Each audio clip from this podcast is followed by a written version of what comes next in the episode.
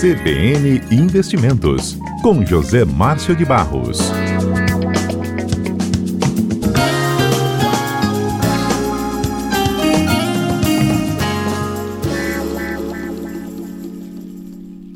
José Márcio de Barros é economista, especialista em investimentos e às sextas-feiras está sempre presente aqui no CBN Cotidiano.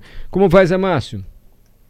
Ei, boa tarde, Mário. Boa tarde aos ouvintes da CBN. Tudo bem? Eu falei de você Tudo agora há pouco aqui. Falei, será que Zé Márcio ah. lembra?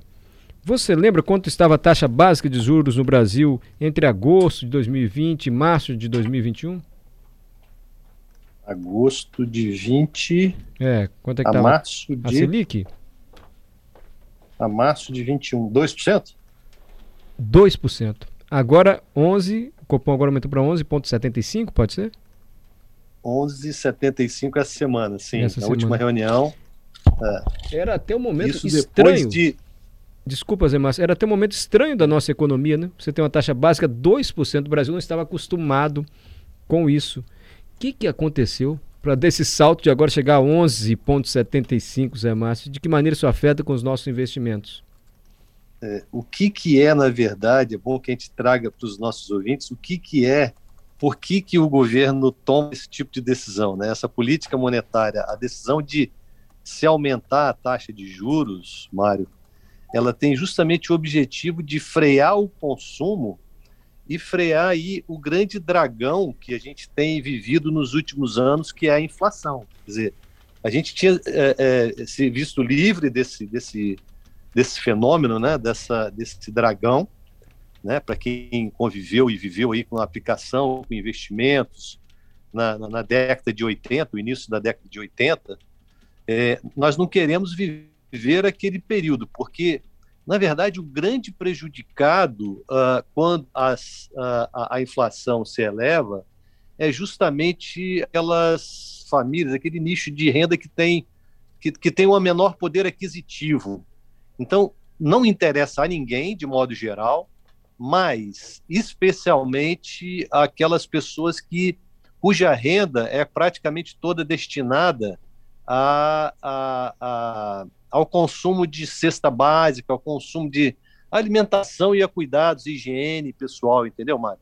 Sim. Acho que a grande preocupação que nós estamos vivendo hoje é muito em função disso, porque uh, isso é uma bola de neve, ela traz as consequências de uma inflação elevada elas, elas, elas, elas são realmente para a economia e para o bem-estar da população. Quem viveu com o período que uh, eu praticamente tive a oportunidade de viver, esse período que as, as gôndolas dos supermercados elas faltavam produtos e as tais maquininhas, né, que as, as, os, os consumidores mais novos atualmente não, não, não, não fazem ideia do que era você recebia o seu salário e corria aos supermercados para poder, primeiro, obter, ter o produto, né?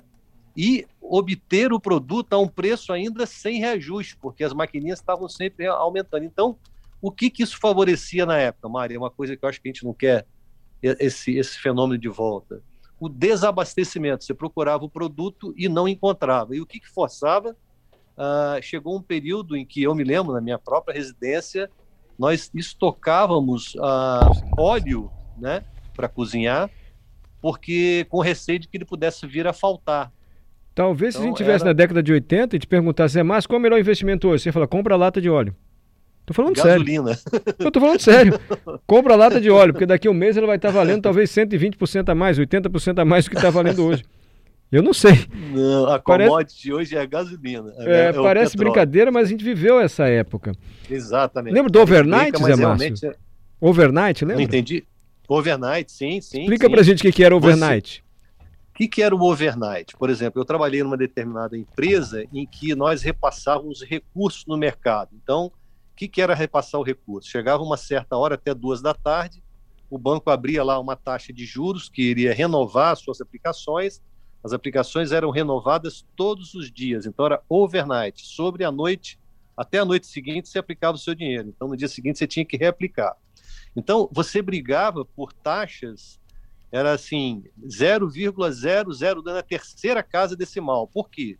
Se você tivesse um volume de recursos elevados, essa terceira casa decimal ela fazia diferença no valor, no retorno no financeiro das suas aplicações, entendeu, Mário?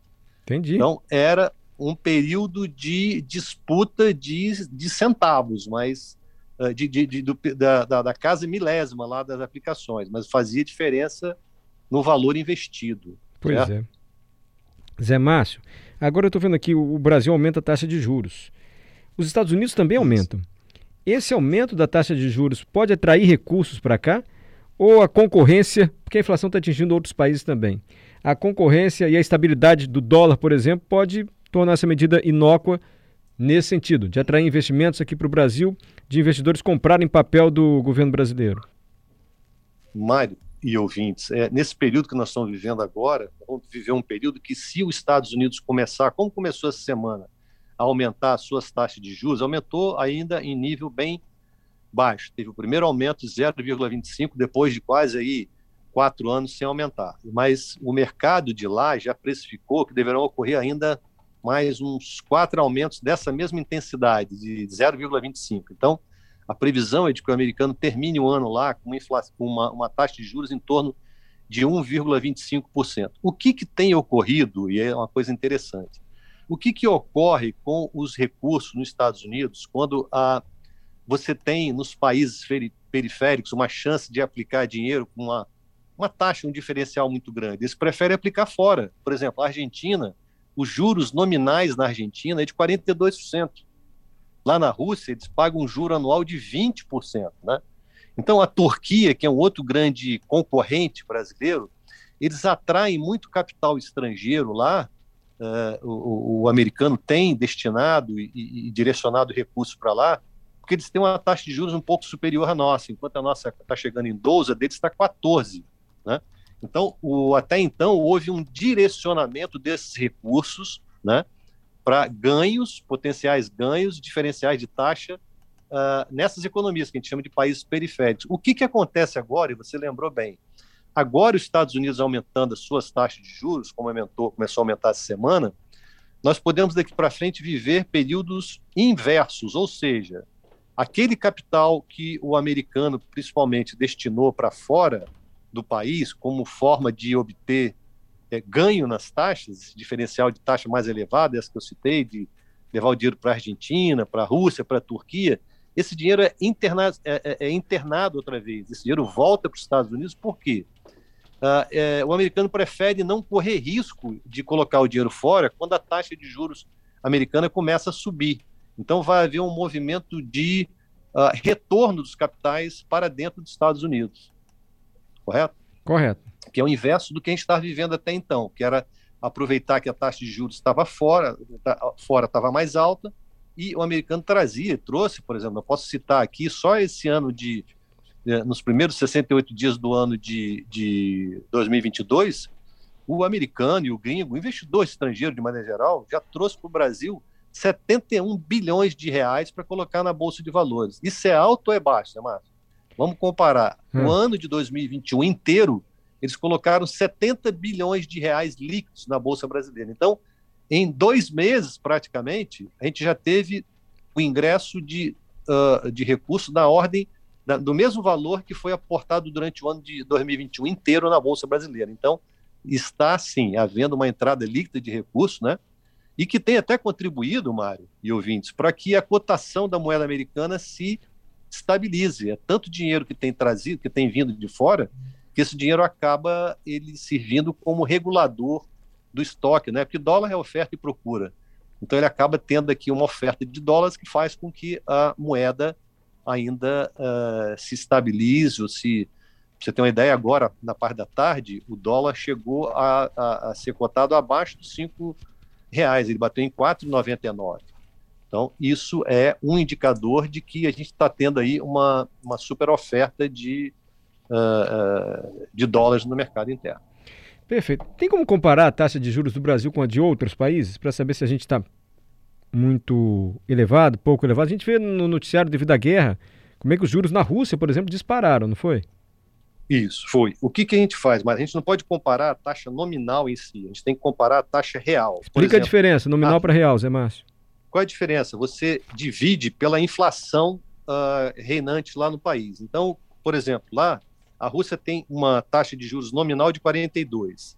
A inflação deles não é tão elevada. Então, o juro real na Rússia hoje é de 30%. Enquanto você tem um juro real, por exemplo, no México, de 2%, no Chile de 3%, quase 4%, Colômbia de 4%, é, você tem uh, uh, juros reais na Rússia de 30%. Né? Então, compensa quem for aplicar na Rússia uh, dinheiro, ele compensa porque a taxa de juro real é elevada, já é descontada a inflação, quem colocar dinheiro lá, e, e isso sem desconsiderando a flutuação da taxa de câmbio, tá? Estou colocando só a taxa de juros vis-à-vis -a, inflação do país.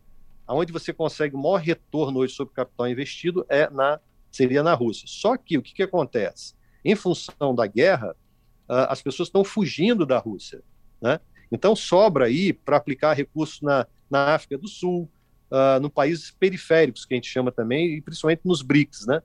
Então você tem aí uma procura uh, por, por, migração desse capital, aonde já a taxa de juro real é alta. Então, nós estamos vivendo aqui atualmente no país, no Brasil, uma taxa de juro real ao redor de 7%, que é um diferencial grande para quem está trazendo recursos de fora. Você tem um ganho, apesar da, da, da inflação, você tem um ganho real aí de em torno de 7%.